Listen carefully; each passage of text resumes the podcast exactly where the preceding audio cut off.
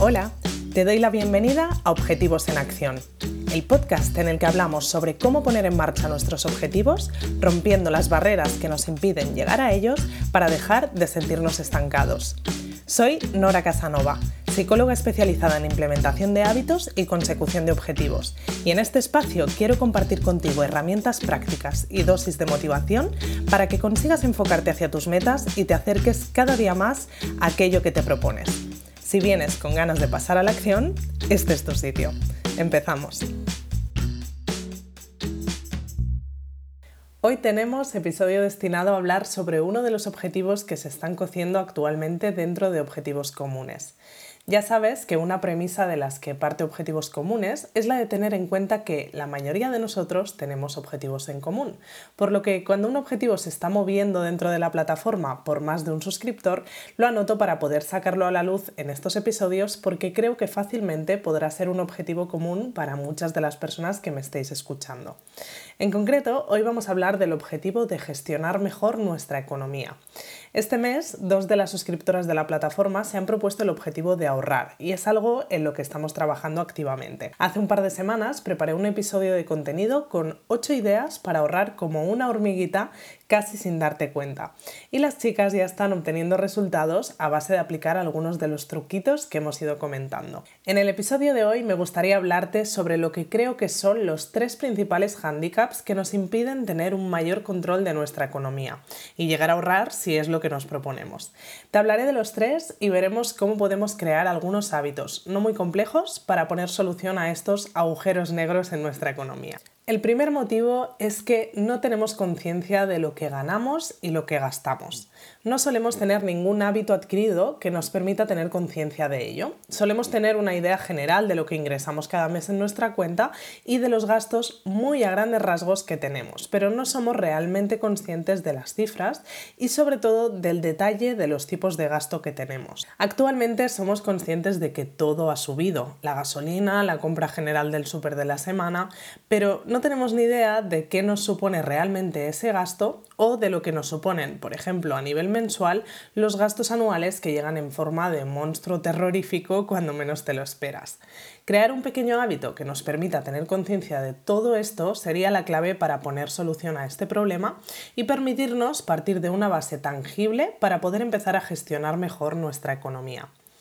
Sé que llevar al día un Excel de gastos e ingresos puede parecer un esfuerzo enorme, pero aunque realmente no lo es tanto, porque con una horita que dedicaras al mes es más que suficiente, entiendo que lo importante es encontrar soluciones realistas también para esas personas a las que no les parece práctico ponerse a diseñar su Excel súper completo y estupendo, aunque personalmente yo te lo recomiendo.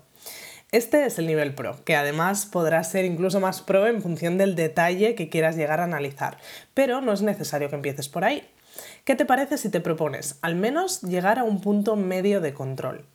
A día de hoy, la mayoría de gastos que hacemos quedan reflejados en nuestra cuenta bancaria e incluso muchos bancos te automatizan una clasificación de esos gastos, por lo que es muy fácil identificarlos y tener una idea general, pero más específica que si no le echáramos un ojo de en qué gastamos cada mes. Por ejemplo, es posible que sepas que cada dos meses pagas X de agua, pero que si no echas un ojo a tu cuenta bancaria, ni te enteres si un mes has gastado más o menos que la media o de lo que te supone realmente poner la calefacción los meses de invierno.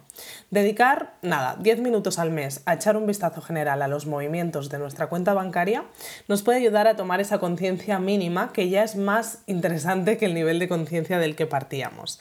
Puedes empezar por ahí para crear el hábito y luego ir perfilando en función de lo que quieras conseguir. Otro de los agujeros negros de nuestra economía son todas aquellas cosas que pagamos sin necesitarlas realmente. Todos aquellos gastos absolutamente innecesarios que acabamos teniendo en nuestro día a día esa tarifa de móvil en la que pagamos más de lo que consumimos, esas compras impulsivas de ropa o complementos que luego quedan en el armario y no nos ponemos, esas ofertas que aprovechamos porque el precio parece un regalo en las que acabamos comprando cosas que ni siquiera nos planteamos si queremos de verdad, esa cantidad de cursos, formaciones o libros que acumulamos con intención de exprimir pero que acaban quedando guardados en una carpeta de nuestro ordenador o en una estantería. Hacer más conscientes las compras y gastos que hacemos es un pequeño hábito que cuesta muy poco de instaurar y que puede aportarnos mucha más sensación de control en nuestra economía y en aquello que consumimos. Lo primero para conseguirlo es tenerlo presente y a partir de ahí puedes marcarte tus propias premisas para tener más control y conciencia sobre este tema. Por ejemplo, estas serían tres ideas de mini premisas que podemos establecer para gestionar este punto. 1. Cada vez que vayas a comprar algo, hazte la pregunta de ¿realmente lo quiero o me gusta mucho esto que voy a comprar? verás que muchas veces la respuesta es no y que más veces de las que crees acabas consumiendo cosas que realmente no te apetece tanto consumir, ya sea un helado que se te antoja porque justo pasas por delante de la heladería o esa prenda de ropa que te pruebas pero en realidad no te encanta. 2. Identifica cuáles son los temas en los que más sueles malgastar y establecete algunas normas que te ayuden a regularlo. Por ejemplo, en mi caso hace tiempo que decidí que cada vez que me planteo comprar una taza, unos zapatos o una chaqueta nueva es porque tiene que salir otro de los que tengo. Si entra uno, sale otro. Cuando se me rompe una taza, me doy permiso para comprar otra que vea que me guste. Cuando se me estropea un abrigo por el uso, entonces miro otra opción. Si por ejemplo acumulas libros o formaciones sin leer hacer, puedes proponerte no comprar ninguna más hasta que leas o termines una de ellas. De esta forma te aseguras no acumular por acumular y realmente utilizar lo que has comprado anteriormente. 3. Cada estación haz una revisión de los servicios que no usas. Márcate un día en tu agenda cuatro veces al año para hacer una revisión de las cuotas que pagas de forma recurrente, ya sea la tarifa de internet y móvil, el gimnasio al que estás apuntado, las plataformas de entretenimiento que pagas mensualmente y todo lo que pagues recurrentemente de este estilo y valora cuáles de estas estás utilizando. Haz una pequeña búsqueda por si existe otra opción en el mercado que encaje más con tus necesidades y además te permita ahorrar. Y da de baja todo aquello que en estos meses no hayas estado usando. Siempre puedes volver a consumir estos servicios cuando lo quieras, pero son un foco de gastos de cosas que muchas veces no utilizamos. El tercer agujero negro es que se nos olvidan los gastos grandes que nos vienen de vez en cuando. Solemos estar muy acostumbrados a vivir al día y pensar poco en el largo plazo a nivel económico, pero más o menos todos somos conscientes de que en determinados meses del año aparecen ciertos gastos más grandes que, si no tenemos en cuenta, pueden llevarnos a un desajuste económico que nos acabe provocando angustia. Los meses navideños, con todo el gasto que suelen suponer, el mes en el que te llega el seguro del coche o del piso, las vacaciones que quieres hacer cuando llega el momento, la reparación o renovación que tienes que hacer de algún electrodoméstico en casa.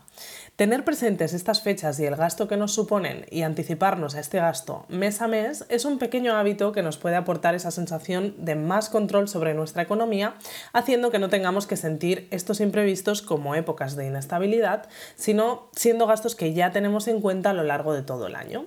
Destinar Dinero al mes apartado en un rinconcito para ir haciendo colchón para este tipo de gastos te ayudará a que en tu economía no haya altibajos y a tener más presentes estos momentos del año sin que lleguen asustándote de repente. Creando pequeños hábitos para tener bajo control estos puntos, estaremos trabajando de forma muy sencilla en tener una mejor gestión de nuestra economía. Para acabar, solo me queda proponerte el ejercicio de hoy, en el que voy a plantearte que cojas papel y boli y hagas esa parte del ejercicio práctico que hemos comentado a raíz del punto 2. Que te marques tus propias mini normas o premisas para tener más control de aquellos gastos que puedes estar haciendo innecesarios o que en realidad no te aportan tanto. Proponte un mínimo de 3 y un máximo de 8, por ejemplo. Un mínimo de 3 para que te dé margen a cubrir diferentes temas y permitirte darle una vuelta de tuerca, aunque de entrada no se te ocurran demasiadas cosas. Y un máximo de 8 para no abrumarte con demasiadas normas que luego probablemente no seas capaz ni de recordar. Te dejo con este ejercicio y nos vemos en el próximo episodio. Gracias por escuchar este episodio de Objetivos en Acción. Si quieres seguir trabajando en tus objetivos y sobre todo ponerte en marcha con ellos, te espero en noracasanova.com donde podrás suscribirte a Objetivos Comunes, la comunidad en la que trabajar en tus metas como nunca lo has hecho antes. Nos vemos en el próximo episodio.